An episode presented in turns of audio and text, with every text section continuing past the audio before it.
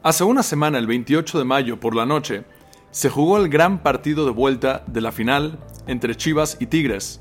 Una gran final, verdaderamente espectacular, y especialmente porque el global iba 0-0. Chivas iba, iba, ganando en la primera mitad 2 0. Sin embargo, después de la primera mitad del descanso, Tigres retoma y remonta el partido y termina ganando 3 2. Eso fue una gran pérdida y para la gente que son aficionados del rebaño sagrado ni hablar. Sin embargo, en latinos.us se reportó un caso de un fan que mató a su tío, a su propio tío, por burlarse de él de la pérdida del partido. ¿Qué nos está pasando? ¿Cómo puede ser de que un deporte de gente que no conoces, que en la mayoría de las personas nunca van o han interactuado con ellos, te apasione al grado que estés dispuesto a perder la cordura y asesinar a tu propio tío? ¿Qué nos está pasando? Yo soy Jaime Leisorek y esto es Existen Verdades Absolutas.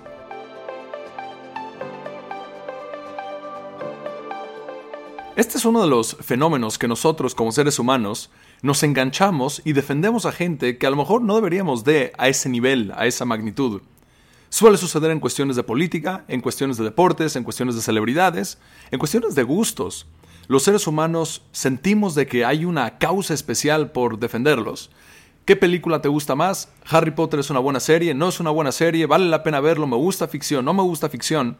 Todos esos componentes hacen que nos enganchemos muy fuerte y los defendamos a muerte y en ciertos casos literal, como en esta noticia, que apuñaló a su tío varias veces hasta poder acabar con él por la angustia que le estaba generando por burlarse de la pérdida de un partido de gente que otra vez no conoces. Todos estos componentes, o sea, las películas, el deporte, son entretenimiento y deberían de aportar algo a nuestras vidas, pero aportar algo a nuestras vidas mientras ya tengamos una base. Cuando nosotros tenemos esa base de una vida desarrollada, de una vida estable, de una vida completa, de una vida llena, todos esos otros extras, claro, ayudan algo, te, te, otorgan algún tipo de momento, de espacio para poder divagar un poquito, relajarte un poquito, fluir un poco, pero a este grado, me imagino que compartes de que algo está mal. Algunos de los ejemplos de lo que suele suceder, por ejemplo en Estados Unidos ahorita está surgiendo con peleas de campañas políticas, número uno, entre republicanos y demócratas. ¿Cuál es el partido correcto? No, estos son muy liberales. No, estos son demasiado conservadores. Y lo mismo pasa, no con esos partidos, pero pasa en México también. ¿Qué es lo que representas? ¿Cuáles son tus ideas? ¿Cuáles son tus ideas políticas? Ahora en Estados Unidos también está surgiendo otro debate interno dentro del Partido Republicano de quién va a ser el representante como candidato para la presidencia en el 2024. ¿Va a ser el gobernador de Florida, Ron DeSantis, o va a ser el expresidente Donald Trump? ¿Y cuál de los dos es el indicado? Y a mí me gusta el gobernador de Florida y, te, te, pones muy tenso y defiendes y defiendes y defiendes. Nunca lo conociste, nunca lo vas a conocer y estás dispuesto a romper relaciones con tu familia, relaciones cercanas, relaciones de amistades, solamente por a quién le vas más. Me queda claro de que hay una gran diferencia entre solamente entretenimiento y ciertos componentes que afectan nuestras vidas, principalmente en cuestiones de política. Claro que ciertos partidos representan ciertas ideas que se manifiestan en sus, en sus campañas y en sus políticas que van a implementar, y eso tiene un riesgo de afectarnos a nosotros. Pero que valga más eso que la familia. Que valga más eso que la familia. En cuestiones de deportes, claro, Chivas Tigres, ¿quiénes son los mejores jugadores? Messi o Cristiano Ronaldo. Hay gente que se engancha a tal grado que un insulto o un comentario hacia uno de los dos se vuelve tan ofensivo de que no estamos dispuestos a seguir con la relación, relaciones de, de años. Solamente porque uno es fan de el otro jugador, y, vas a romper una relación por eso? ¿Quién fue el mejor jugador de fútbol durante la historia? ¿Fue Pelé o Maradona? Ah, pregúntale a personas y, y, lo sentimos fuerte y la gente que siga Maradona, cuando tocas el tema de su adicción a drogas y demás o su estilo de vida, eh, se, prende, se prende la, la, persona y te puede agarrar a insultos y te puede agredir, todo por únicamente defender a un jugador que no conociste la tensión que se genera por gente que de verdad no le importamos, y esto es una realidad, tuve el mérito, tengo un amigo que jugó en la selección mexicana, y cuando estaba estudiando fuera de México, eh, la selección fue a jugar donde yo estaba viviendo, en, si no si bien recuerdo fue un partido contra Colombia. Y mi amigo me dijo, bueno, va a estar la selección en cierto lugar, vamos a visitarlos. Y me acuerdo que Alfredo Talavera me regaló unos guantes, todavía me acuerdo, los tengo, grabados, los, los tengo guardados con su, con su autógrafo. Pero lo que fue muy interesante es la cantidad de gente que estábamos en el hotel tratando de interactuar con ellos y bueno, por las palancas con mi amigo pude tener más acceso y más conversación, más diálogo con ellos. Pero te das cuenta que no les importas. De, de verdad, no les importas. Y yo me estoy peleando con la gente para defender a gente que no, que no le importa. Hay una noticia que me llamó mucho la atención en marca.com. Y la noticia habla como acerca de en una municipalidad española, en Telde, eh, en la isla Gran Canaria, dos padres fueron a ver a sus hijos cómo jugaban foot. Y a la mitad del partido, los dos padres, mientras veían el partido, comenzaron con una fuerte discusión que acabó en golpes. Y dice la noticia, con la casi pérdida de un ojo de uno de los implicados. Los jugadores apenas si se estaban dando cuenta, y terminó todo esto, los niños no se daban cuenta de esto, eventualmente se armó todo un escándalo, y después de esta lamentable pelea, Audiencia Provincial de Las Palmas ha condenado a los protagonistas de esta lamentable pelea. ¿Qué es lo que pasa? dos años y medio de cárcel y más de 72 mil euros de indemnización, ha sido la condena para el agresor más violento de los dos. ¿Cómo una persona entiende esto? ¿Cómo una persona entiende de que estás viendo partidos de niños? Tú como padre deberías de ir a apoyarlos y termina en una pelea, trancazos, fracturas, casi le quitas la vista al otro por un juego de tu hijo donde deberías de ir a echarle porras y ya, disfrutar y ya, un momento de convivencia, un momento, un momento de apoyo? ¿Cómo, puede ser eso? ¿Cómo puede ser que estamos dispuestos a, a, perder nuestra dignidad, perder nuestra humanidad por extras? Por extras. Y esta parte, no me digas que es el apoyo de padre a hijo, porque no tiene que ver con el apoyo. Aquí surge un elemento de violencia, un elemento de justamente ser fan, defensor de algo, mucho más allá de los valores que tenemos. Y siento que la clave de esto es de que estamos perdiendo nuestra escala de valores. Claro, cada generación se queja de la próxima generación de que me acuerdo cómo nosotros teníamos nuestros valores eran mucho más eh, fundamentados y los más marcados y los seguíamos, etc. Pero claramente hay una degeneración en cuanto a valores en esta sociedad. Y en ellos principalmente el valor de la familia, el valor de las relaciones interpersonales, que son fundamentales y de lo más básico para la experiencia humana. Y mientras no valoremos estos componentes, las relaciones interpersonales, la familia, la pareja, el matrimonio, la estructura convencional tradicional de familia, mientras no estamos valorando todos estos componentes, lo que surge es una degradación en la sociedad de estos valores, se refuerza un valor muy fuerte que es la independencia, el yo, que no está mal, pero cuando es el único factor a costa, a costa de las relaciones interpersonales, se vuelve trágico. Algún motivo tiene que haber detrás de los índices de depresión, de estrés, de suicidio, de consumo de drogas. Van incrementando, van, van a toda máquina. Hay muchísimos factores, claro, hay muchas variables, pero entre ellos uno de ellos es de que se nos está olvidando que hay ciertos componentes convencionales y tradicionales que han pasado durante las generaciones y hay algún tipo de sabiduría que logra hacer que como sociedad logramos vivir en unión, en armonía y se pasen los valores. El dinero, la fama, el poder, claro que son variables que una persona tiene que tomar en consideración, pero más allá de eso son las relaciones interpersonales. ¿Qué es lo que hace que una persona sea feliz? ¿El dinero? Aporta algo. Hay estudios que dicen eh, la relación entre los ingresos de la persona y la felicidad. Claro que hay algún tipo de relación. La fama puede ser, el poder puede ser, pero lo principal son las relaciones interpersonales. Y comparto contigo de un autor, un escritor llamado, llamada Alejandra Martins en bbc.com, 23 de febrero del 2023. El artículo se llama La clave para una buena vida según la Universidad de Harvard, que dice el estudio más largo sobre la felicidad jamás realizado. Es el estudio más largo acerca de la felicidad que se ha hecho en la historia. Este estudio empezó, se llama el Estudio sobre Desarrollo Adulto, comenzó en 1938 con cerca de 700 adolescentes. Algunos de ellos eran estudiantes de Harvard, otros vivían en barrios cercas o más pobres de, Boston.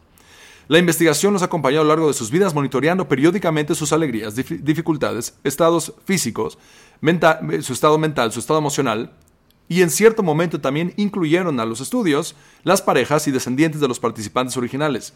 Para que vean lo tremendo que fue esta, este estudio, es un estudio que duró más de 70 años.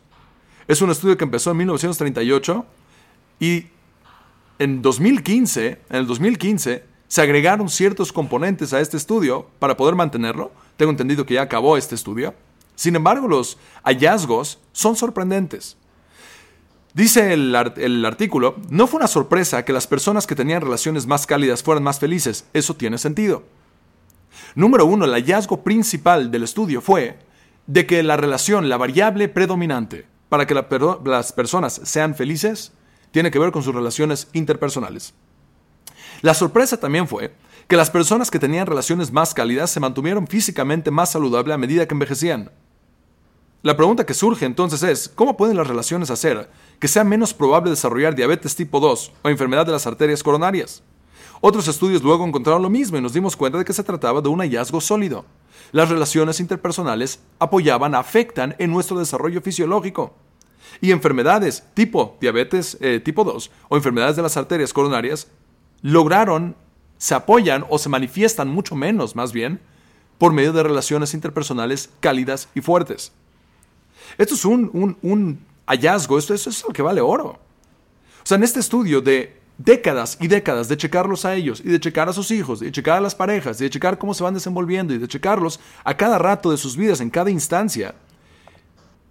Hubieron cuatro diferentes directores de este supervisando este estudio y te dicen de que este es el componente principal, las relaciones interpersonales. En un artículo de New York Times donde citan también este estudio, se llama Los secretos para una vida feliz, según un estudio de Harvard escrito en el 2016, Dice, las encuestas demuestran que la mayoría de los jóvenes adultos creen que obtener fama y riqueza es esencial para una vida feliz. Si tú haces un censo y le preguntas a la gente cuáles son los componentes para una vida feliz, sin duda te van a decir estos componentes. La vida laboral, el dinero, la fama, etc.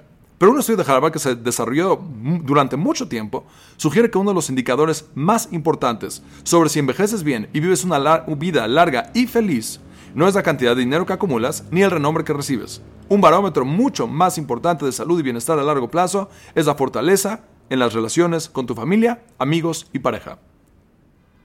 Los componentes de las relaciones sólidas interpersonales, empezando con amistades, siguiendo con la familia y finalmente con tu pareja, es el mayor determinante de cuál va a ser tu desarrollo a nivel físico, mental, emocional, intelectual y, y salud, bienestar, felicidad más que cualquier otra variable.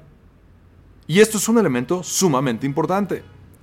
Porque en nuestra escala de valores estamos completamente viviendo una distorsión en estos valores, especialmente en estas generaciones, donde valoramos la autonomía, valoramos el yo y por lo tanto lo laboral y por lo tanto lo económico y por lo tanto todo mi desarrollo personal.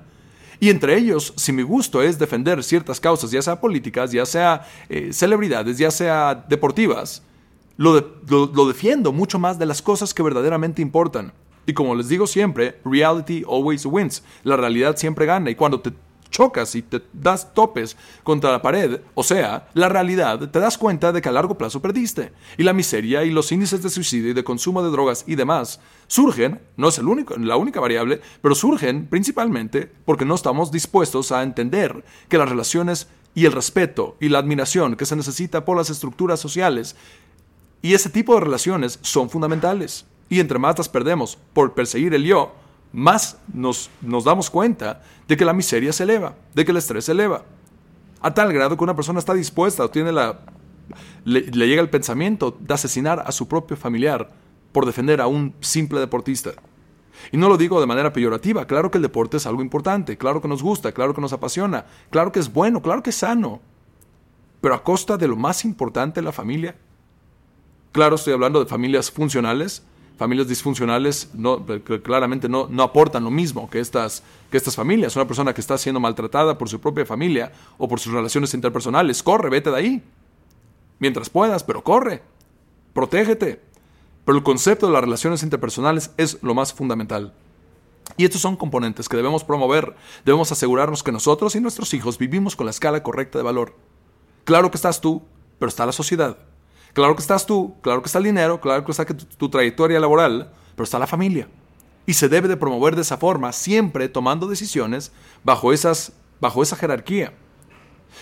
Me iba a pensar acerca de un gran rabino y filósofo que me ha, inspirado mucho mi forma de pensar, se llama el rabino J.B. Soloveitchik. Nació en 1903 y falleció en 1993, donde él enfatiza mucho, mucho de su pensamiento se desarrolla alrededor de, los capítulos de Génesis 1 y 2, Bereshit 1 y 2, para entender la creación de Adán y Eva, del ser humano, y darnos cuenta cómo nosotros funcionamos como seres humanos. En Génesis 2, cuando se platica antes de la creación de Eva, que entre paréntesis, en el judaísmo, en la traducción correcta, y por eso es importante leer los textos cuando se puede, en su lenguaje original, Adam no es el nombre de un hombre masculino, pero Adam es el nombre de la especie humana, del Homo sapien. Adam es un ser humano. Y Adam, cuando lo crean, en Génesis 2, antes de, crear su acompañante, donde ya se divide entre masculino y femenino, en Génesis 2 se menciona lo siguiente, y Dios dice, no es bueno que Adam esté solo le haré un acompañante. No es bueno que Adán esté solo, le haré un acompañante. Otra vez, no estamos hablando de Adán como masculino, Adán como humano. Y es fascinante. El motivo por el cual surge el acompañante, o sea, el concepto de interactuar con otro ser humano en diferentes formas y finalmente en la más cercana, en la más íntima que es el matrimonio, es la soledad. La clave de la necesidad humana en interacción y sociabilidad surge de una soledad y está grabada, tanto si lo ves desde una perspectiva divina o evolutiva, estamos programados para vivir en contacto de las demás personas si no sentimos una soledad ontológica existencial tremenda. Hay una soledad que solamente se logra redimir, se, logra redimir por medio de las relaciones interpersonales y en su expresión más fuerte, empezando otra vez, la gente, eh, la sociedad, la gente, los amigos, la familia y la pareja.